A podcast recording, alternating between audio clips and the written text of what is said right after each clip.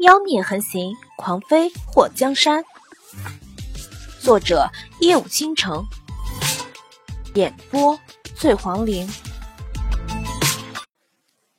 祸水跳下书桌，赤着脚站在桌旁，伸出手指头在砚台里蹭上墨汁，然后在脚印的周围开始按手印。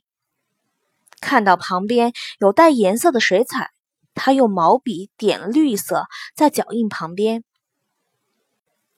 慕容随风被他这大胆的举措惊得目光幽深，刚从他当着他面露出脚丫的震惊中恢复，又被他作画的手法吸引。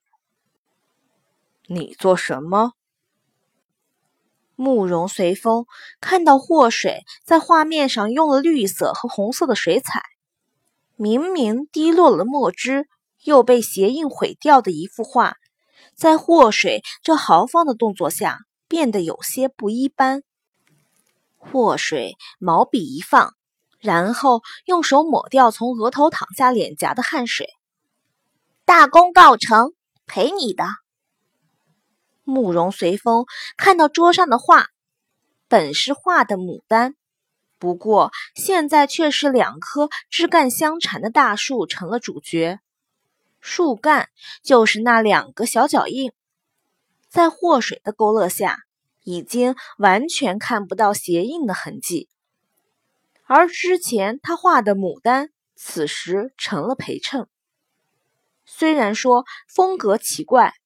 可这画面竟然没有任何违和感，相反，还让人觉得有些新奇。景王，嘿嘿，回魂啦！祸水伸出脏兮兮的手，在慕容随风面前晃了晃。这叫手脚硬化，你绝对从未见过，就当我给你的赔偿了啊！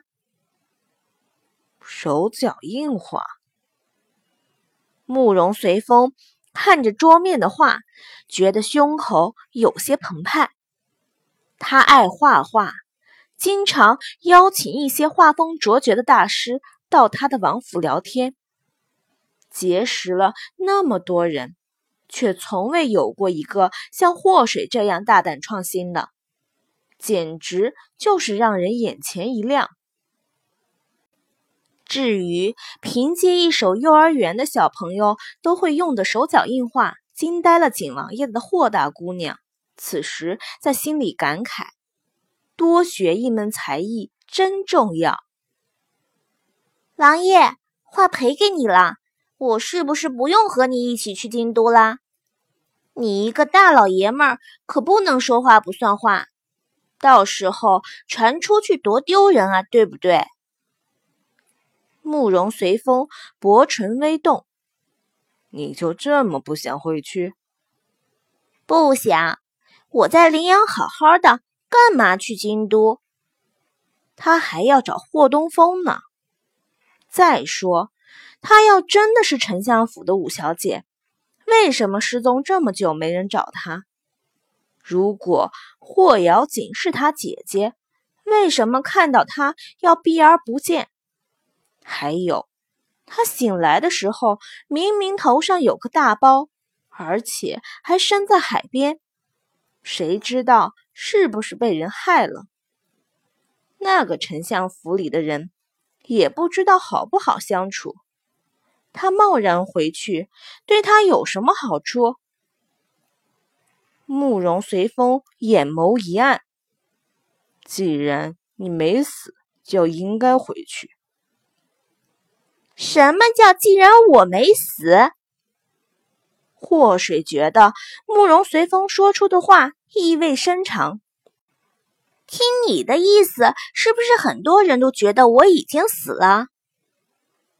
你真的什么也不记得了？慕容随风眉头微不可见的蹙了下。祸水伸出手指了指自己的脑袋。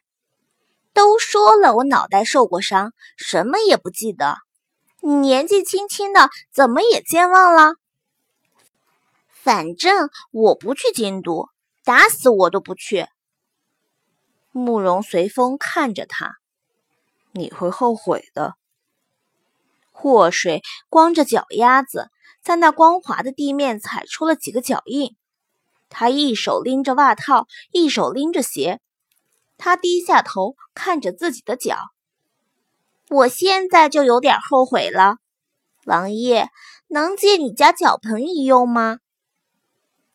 来人，带这位小姐去洗洗。